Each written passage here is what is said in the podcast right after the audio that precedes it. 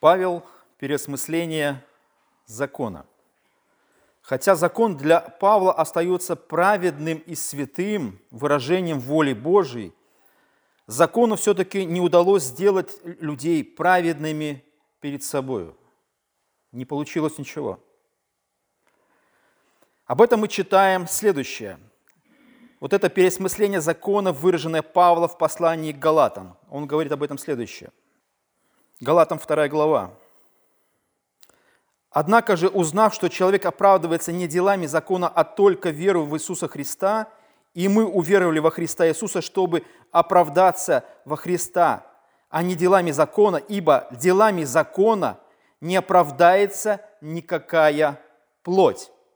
Заявление Павла однозначно. Он, как иудей, как воспитанный в законе, как воспитанный в том смысле, что все евреи, включая и самого Павла, до определенного момента думавшего о том, что закон все-таки способен, способен дать человеку жизнь. Человек способен выполнить требования воли Божьей. Закон святой – это выражение воли, который человек все-таки хочет и способен выполнить. Но Павел об этом говорит следующее, в третьей главе того же послания, послания Галатам. Итак, закон противен обетованиям Божьим? Никак. Ибо если бы дан был закон, могущий животворить, то подлинно праведность была бы от закона. Вот это осмысление реальности, которое произошло в Павле, когда он становится христианином, когда он становится апостолом Божиим. Он понимает, что закон святой, праведный, который выражает волю Бога, но при этом закон абсолютно не способен животворить.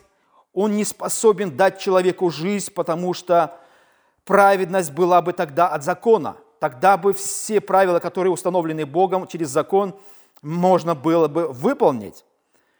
Но в этом огромная трагедия и непонимание самих иудеев. Вот христианское пересмысление закона, оно абсолютно отлично от того, как это было представление у иудеев. Иудей Павел дает новое трактование, новое переосмысление. С приходом Иисуса все изменяется абсолютно по-другому. И он объясняет, почему вот эта неудача совершилась. Самая главная причина всей этой трагедии, неспособности выполнить закон человеком состоит в том, что человек по своей сути слабый и греховный. Проблема не в законе, а проблема в человеке. Человек слабый и греховный. И он не способен исполнять эти требования, которые Бог выдвигает этому слабому и греховному человеку. Состояние человеческого сердца таково, что никакой закон ему не поможет. Что бы Бог ни сказал, что бы Бог ни написал, человек по своей сути не способен – не способен его выполнить. Это самая главная идея, которая звучит в любом, скажем, религиозном мире. Вся религия мира устроена таким образом. Есть некое выражение воли Бога, любого Бога, и ты выполняешь эти требования, и выполняя эти требования, награда достигает того, кто выполнит. И ты тогда будешь жить, ты тогда будешь в вечности, ты наследуешь некое будущее светлое и прекрасное – но в христианском мышлении или в христианском осмыслении того, что происходит и какова реальность, заключается в том, что да, Бог выражает свою волю, Бог делает определенные правила, заповедует, но человек не способен этого сделать, потому что он греховен и слаб. Об этом Павел говорит следующее. В послании к римлянам он говорит так, что как закон, ослабленный плотью, был бессилен. Закон, ослабленный плотью, был бесполезен, потому что закон святой и праведен, а, а выполнение его невозможно, потому что выполнявший он в плоти находится и абсолютно не может этого сделать. Поэтому вот эта сделка между ты, вот есть святой закон, есть греховный человек, ты должен его выполнить, но невозможно совершить эту сделку. Это бессмысленная затея. Бессмысленная затея дать поручение выполнить тому, кто не может ее выполнить по причине своей греховности и слабости. Может ли вы переплыть океан?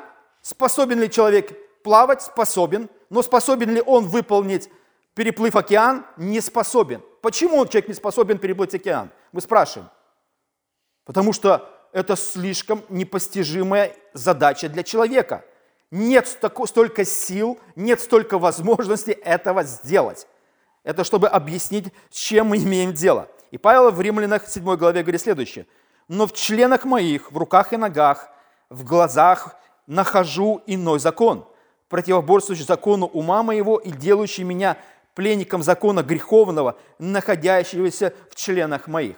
Павел осмысле, делает осмысление, Павел делает заявление по поводу того, что происходит. Я в своих руках, ногах нахожу проблему, что мои руки, ноги, голова, мозг, глаза не способные к выполнению поставленной передо мной задачи. Не способны. Все. Потому что я вижу, что когда я только начинаю это делать, только первые шаги в сторону исполнения святого Божьего закона, выражения воли Божьей, что Бог хочет от меня, я пытаюсь это выполнить, но внутри себя нахожу некий другой закон, который делает меня пленником закона греховного, находящегося в моих руках, ногах, голове, в мыслях, и делающий меня неспособными, неспособными выполнить то, что Бог от меня требует. Поэтому огромная проблема, с которой сталкиваются все, кто пытается показать либо доказать Богу о своей способности. Ну, человек такой по сути. Любой человек способен к чему-то, но не к тому, что перед ним ставит, ставит Бог. И Павел не согласился бы с представлением некоторых раввинов о том, что закон способен преодолеть человеческие дурные наклонности. Вот иудеев была такая идея или понимание. Человек все-таки способен, он хороший, и в нем есть какой-то заряд, какой-то такой внутренний заряд и сила, чтобы, да, они признавали иудеи, что человек греховен, что человек все-таки испорченный, но в нем есть сила, или человек, если он соберется, если он сконцентрирует все свои усилия, мысли, чувства для выполнения этой задачи, он способен преодолеть вот эти все дурные наклонности человека. Это нечто подобное мы сталкиваемся с армянским богословием. Вот когда кальвинисты с армянами спорят по поводу спасения, кальвинисты говорят, человек не способен, не способен – уверовать, вот это нечто подобное. А Алимьянин говорит, нет, он способен. В нем все-таки остается вот эта какая-то искра, искра. Из искры что возгорится? Пламя. Из искры пламя, вот эта коммунистическая идея, такая, из искры возгорится пламя, они, в них тоже проникло. Они думают, что да, человек греховный, мертвый, неспособный, но какая-то способность даже крикнуть Богу, да, я принимаю тебя, я хочу верить и верить, и тогда человек все-таки вот из этой искры, он становится живым. Калинистик говорит, ничего подобного, нет способности, вообще она отсутствует, поэтому и вера, и спасение дается грешнику как дар от Бога. Человек не способен этого сделать. Вот это противостояние. Это вот на примерах иудеев, что иудеи думали, что человек способен преодолеть дурные свои наклонности, а Павел говорит, нет, я тоже так раньше думал, но с сегодняшнего дня все изменилось, когда стал христианином и взглянул на реальность вещей, взглянул на Священное Писание, и потому что пришел Христос, все изменилось в корнях. Именно пришествие Христа дало толчок Павлу к пересмыслению своего иудейского прошлого отношения к Ветхому Завету и к закону Бога.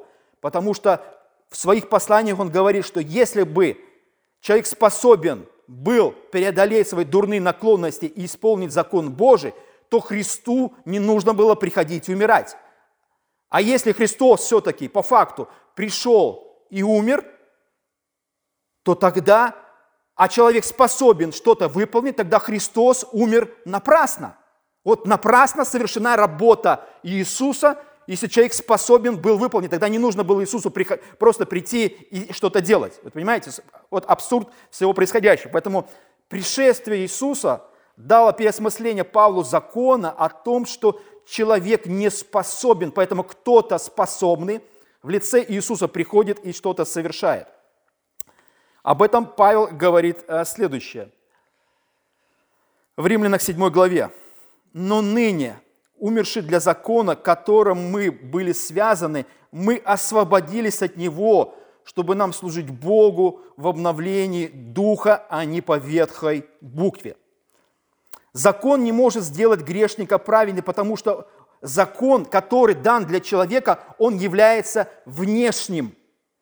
То, что находится вне человека, это какие-то правила, которые записаны вне человека и ему даны. Закон – это всего лишь свод правил, а не жизнь, которую дает Святой Дух и записывает нечто в сердце человека. То есть человеку требуется помощь изнутри, чтобы исполнить нечто, что Бог от него требует. Потому что свод правил, как Павел говорит, не способен был дать человеку жизнь. И Павел говорит, что «но ныне умерший для закона». Римляна 7 глава.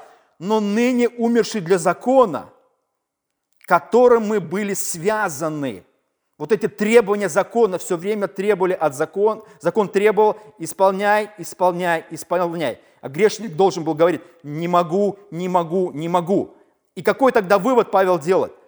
Ты должен, если ты не можешь исполнить закон, ты должен умереть. Потому что неисполнение – это нарушение, а нарушение – это смерть. Все, у тебя другого выхода нет – Поэтому Павел говорит, что мы умираем во Христе, или соединившись со Христом для закона, чтобы жить. И дальше он говорит, чтобы нам жить Богу, служить Богу уже в обновлении духа, а не по ветхой букве. Он очень сурово относится и выражает свое, скажем, отношение к закону. Он говорит, а не по ветхой букве. Некая старая буква, которая не дает жизнь, но которая убивает грешника. Она не дает ему абсолютно ничего.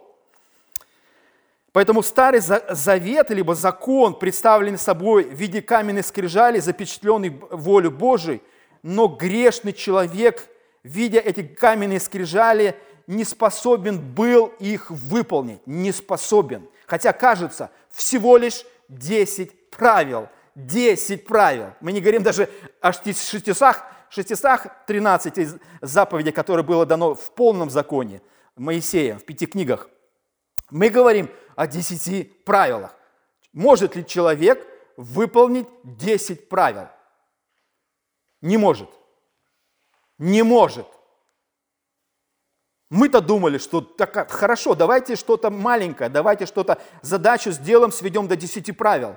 И мы думаем, или люди думают, и как люди обычно, когда мы говорим о, о спасении, они говорят, подожди, если мы говорим о спасении, я не убил, не украл, что ты... Они начинают сами же перечислять эти, эти, вот эти, из этих десяти правил. Они же предъявляют нам ответ на наши вот эти претензии. Иди и покайся, иди прими Бога. Нет, со мной все хорошо, потому что я способен выполнить 10 правил. Бог говорит, не способен. Кажется, как это не способен? Да вот так вот, не способен. Не способен по своей сути. Павел а, в, Галат, в Коринфянам говорит следующее. Второе послание к Коринфянам. Он дал нам способность быть служителями Нового Завета, а не буквы, но духа, потому что буква убивает, а дух животворит. Буква убивает. Что это значит, буква убивает? Это когда Бог представил человеку грешному свою волю в виде десяти, десяти заповедей, вот этих десяти правил, которые всего лишь нужно выполнить. И эта буква, которая была запечатлена на камне, внешние правила для человека, человек не способен был выполнить, поэтому буква, которая должна была быть лишь, кажется, простым условием для человека – а человек оказался не способен даже выполнить это, этих 10 правил, эта буква фактически приговорила его к смерти. Буква убивает. Вердикт Бога, если ты не, не исполняешь, ты должен быть наказан и, и, и, скажем, и погибнуть. Поэтому способность служить Богу в Новом Завете Павел описывает как Дух животворит, как, как деяние Святого Духа, живущего верующим, выполняющего волю Бога верующим. Не ты сам выполняешь, а некто, живущий в тебе, или с кем ты соединен навсегда, выполняет в тебе волю Бога. Поэтому, говоря о неспособности закона, в отличие от деяния Христа, дать жизнь или, праведность, Павел по-новому истолковывает роль закона а, в искупительном а, смысле прихода Бога в виде лица Иисуса на землю. Во-первых, он объясняет, что закон не ведет к спасению. Вот первая идея Павла, он, он говорит следующее. Вот такая тоже очень такая интересная идея, и любой, любой еврей бы сказал, да, Павел, ты, о чем ты говоришь? То есть Павел говорит, что закон не ведет к спасению. Он не, не ведет к спасению, он не дает спасения. Если ты думаешь, ну, в каком смысле? Если человек думает, что о, есть правила, и ты их способен выполнить, и тогда за выполнение правил тебе полагается награда в виде жизни. То есть ты фактически обмениваешь исполнение на награду. А Павел говорит, нет. Есть у тебя правила, но эти правила не дают тебе жизни, даже если ты их исполнишь, но даже, но, но ты не способен их исполнить, поэтому если ты их не способен исполнить, значит, они не ведут тебя к спасению. Значит, когда Бог дает эти правила, для, зная, Бог зная, что ты не способен их выполнить, тогда вопрос, для чего Бог дает эти правила? Для чего Он их дает? Если они не способны тебе э, дать жизнь, если ты не способен их выполнить, тогда зачем Бог неспособному их выполнить дает эти правила, либо открывает эти правила? Вопрос в чем? Он объясняет, что эти правила лишь помогают, помогают в осмыслении некой реальности, в которой живет человек. Как реальность такова, что человек греховен. Закон помогает человеку увидеть, что ты греховен. Других вариантов просто нет. Поэтому закон, он вторичен по отношению к спасению. Он как бы является инструментом для спасения. И Павел, исследуя Писание, исследуя Ветхий Завет, и, и все, что было написано Моисеем, он приходит к впечатляющему а, выводу. Он говорит следующее. Он говорит так, что в послании, Галатам – Бог заключил завет с нашим родоначальником Авраама, от которого произошел весь Израиль, и дал некое обещание, обещание о спасении. Но когда Бог это делал, делал это обещание Аврааму, не существовал еще Моисей, потомок Авраама, через который был дан закон. То есть закон пришел спустя 400 с чем-то лет – 430 лет пришел закон. То есть мы, Авраам жил, дом, скажем, или потомки Авраама жили от Авраама до Моисея 430 лет, не имея на руках закона, правил. Бог не давал правила. Люди жили без этих правил – и когда Павел размышляет над этим, он говорит следующее. «Братья, говорю по рассуждению человеческому, даже человеком утвержденного завещания никто не отменяет и не прибавляет к нему. Но Аврааму даны были обетования и семени его. Не сказано и потомка как бы о многих, но как об одном, и семени твоему, которое есть Христос.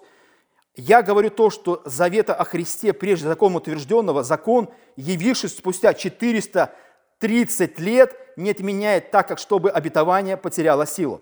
Ибо если по закону наследства, то уже не по обетованию, но Аврааму Бог дал оное по обетованию.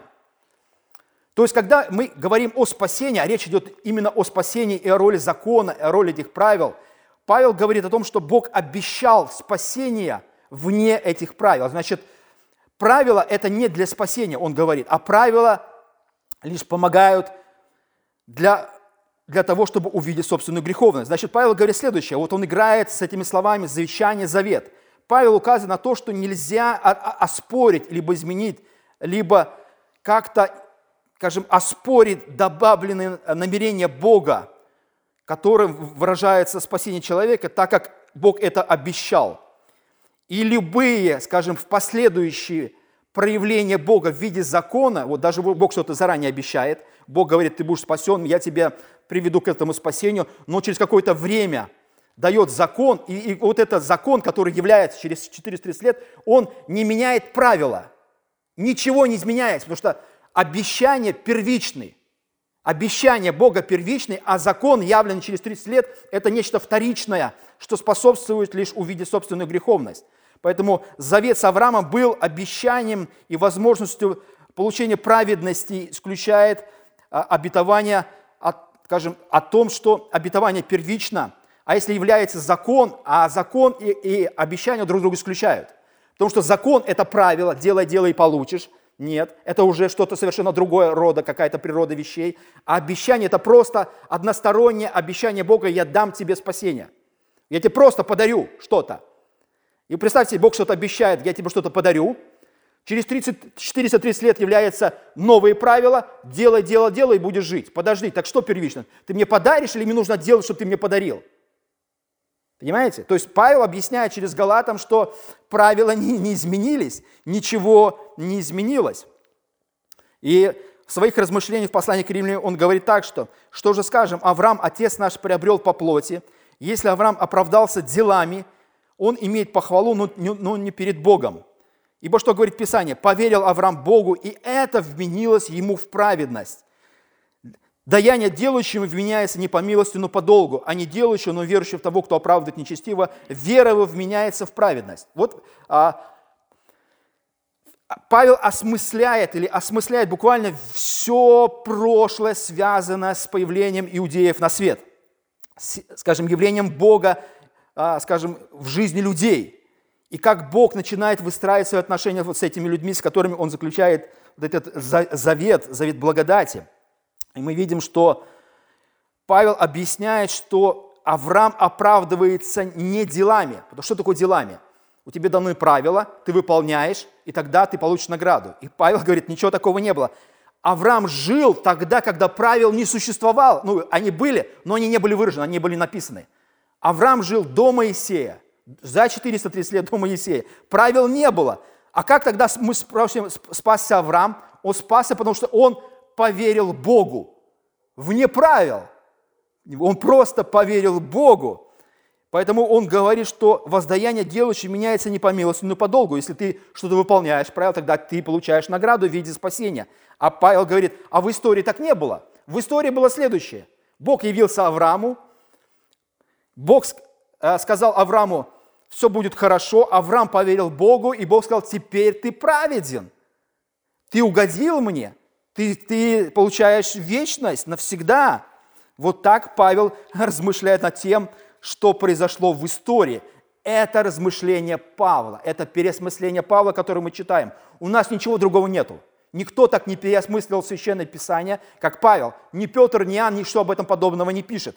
Павел фундаментально вгрызается в Ветхий Завет. Он буквально вгрызается в историю Ветхого Завета, он буквально смотрит о том, как все это, скажем, скажем, проявилось в истории, и он это делал лишь потому, что пришел Иисус, и требовалось переосмысление того, скажем, что, что случилось. Евреи в истории подумали так, что Бог создал Израиль, пообещал им много чего, благословения земли, там, наследство, много-много чего еще, а потом пришел Моисей, установил правила, и вот эти правила выполняет, и будешь жить. Павел посмотрел в историю прошлого, посмотрел на то, что пришел, пришел Иисус, посмотрел на закон, на все вот это, в общем посмотрел, все за и против, посмотрел, сказал, ребята, картина следующая. Надо размышлять совершенно по-другому, совершенно в другом контексте. Поэтому Павел указывает на, чтобы эта праведность была достигнута через веру, еще до, до знания об обрезании, потому что обрезание было признаком вот завета, заключенным с Богом еще до закона. И таким образом истинное значение обрезания, которое было дано не по закону, а до закона. До закона. Потому что евреи говорили так, если ты, будучи еврей и мужчина, обрезан, то значит ты заключаешь завет с Богом, значит ты таким образом э, спасаешься. Но мы читаем из того, что Авраам был спасен до того, как был обрезан. Да, Авраам был обрезан, но после того, как уже был спасен не до того. И обрезание не явилось для него, скажем, способом для спасения. Об этом Павел в Римлянах говорит следующее. Блаженство это относится к обрезанию или к необрезанию. Мы говорим, что Аврааму вера вменилась в праведность. Когда вменилось? Вот вопрос. Когда вменилось? Когда он стал праведным и спасенным перед Богом? По обрезанию либо до обрезания? И он пишет, не по обрезанию, а до обрезания. Итак, знак обрезания получил он как печать праведности через веру, которую имел в необрезании, так, так что стал отцом всех верующих в необрезании, чтобы и им вменилось в праведность. И отцом обрезанных, и не только принявших обрезание, но и ходивших по следам веры отца нашего Авраама, который имел в необрезании. Вот он говорит следующее. Авраам может быть отцом всех верующих лишь потому, что он когда-то был таковым, как, как являются, скажем, язычники. Язычники, они не обрезанные, и когда-то был необрезанный Авраам. И Бог дал ему спасение, Бог сделал его праведным, потому что он был не обрезан. А потом со временем он, как знак веры, получил обрезание. И евреи теперь могут сказать, и мы имеем обрезание, как знак веры, в которое, в веру в того, в кого мы верим. Поэтому Павел объясняет буквально все по-другому, за что держались иудеи. За обрезание, за закон, за дела. Они думали, мы исполняем, поэтому мы праведные будем жить. Мы обрезаны, поэтому мы будем жить. Мы дети Авраама, поэтому мы будем жить лишь по происхождению. А Павел говорит, ничего подобного. Так не работает, совершенно все, все иначе. Потому что он приводит в пример Давида, Давида, который жил во времена закона и во времена правил. А что говорит Давид во времена правил, которые должны были быть исполняться. И он говорит, так и Давид называет блаженным человека, которому Бог вменяет праведность независимо от дел. Независимо от дел. Блажены, чьи беззакония прощены и чьи грехи покрыты.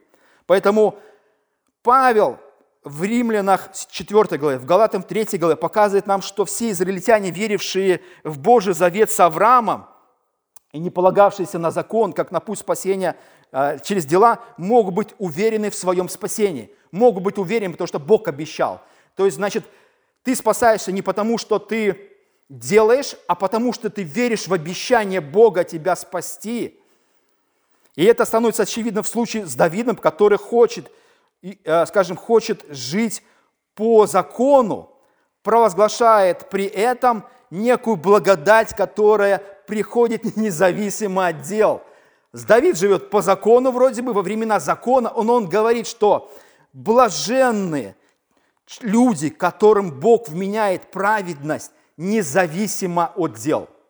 Дела ничего не помогут тебе. И это говорит Давид. Кто бы это говорил? Ладно, это говорит Авраам, когда еще не было закона. Но это говорит Давид, когда закон уже был.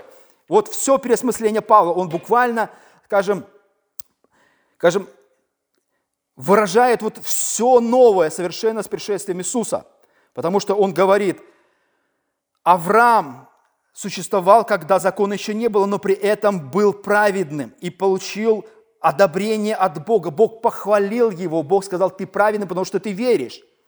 А евреи подумали следующим образом а, в своей истории. Если спасение приобретается посредством дел, значит, мы будем хвалиться не тем, что мы верим, а с тем, что мы делаем.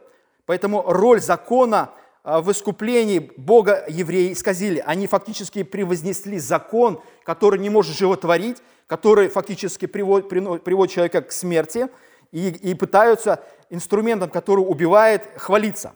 Поэтому закон был добавлен не для спасения людей от грехов, но за тем, чтобы показать, в чем заключается грех. То есть закон – это некое зеркало, отображающее реальность. Об этом мы читаем у Павла следующее – а, в Римлян и Галатам.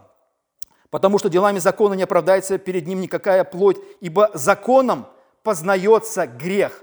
Законом познается грех. Закон – это инструмент, через который ты увидишь свою собственную греховность.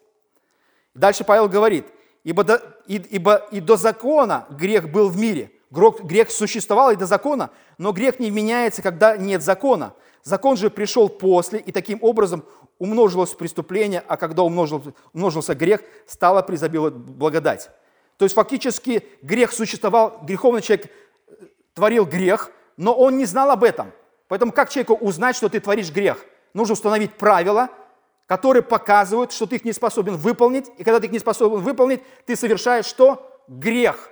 Грех фактически это такое, скажем, отображение реальности, а закон – это вот, знаете, как, э, а, как, когда анализ даем или когда пытаемся какое-то там что-то э, увидеть. Прикладывание этой бумажки какой-то при анализе ты видишь некую реальность. И дальше Павел говорит, для чего же закон? Так зачем же Бог дал закон? Он дал его после, по причине преступлений, до времени пришествия семени, то есть Иисуса, к которому относится обещание, и предан через ангелов рукою посредника. То есть фактически мы видим, что закон дал по причине преступлений. Преступления умножились в огромное количество, что как их обнаружить, нужно дать закон. Поэтому Павел, он выражает волю Бога в следующем. Он говорит, провозглашает волю Бога в том, что провозглашает нечто. Что же скажем, неужели от закона грех? Никак. Но я не иначе узнал грех, как посредством закона. Я бы не понимал бы и пожелания, если бы закон не говорил, не пожелая. Вот Павел все время желал чего-то чужого. И он думал, что это хорошо. Это нормальная ситуация. Но Павел узнал, что он грешит, делает плохо, лишь только тогда, когда пришел закон. А закон говорит в десяти заповедях. Вот о чем мы говорим мы способны выполнить 10 заповедей. Вот смотрите, 10 заповедей говорит, одна из заповедей говорит, не пожелай чужого у соседа, там написано, ни холодильника, ни машины, ни квартиры, ни дачи, ни денег, ни должности, ни здоровья, ни детей, ни красавицы жены. Там все это перечислено, фактически. С современным языком там все это перечислено. Кажется, одна заповедь. Одна заповедь. Мы не говорим даже про девять, которые еще надо исполнить. Мы пока говорим, давайте хорошо, начнем с малого, с одной.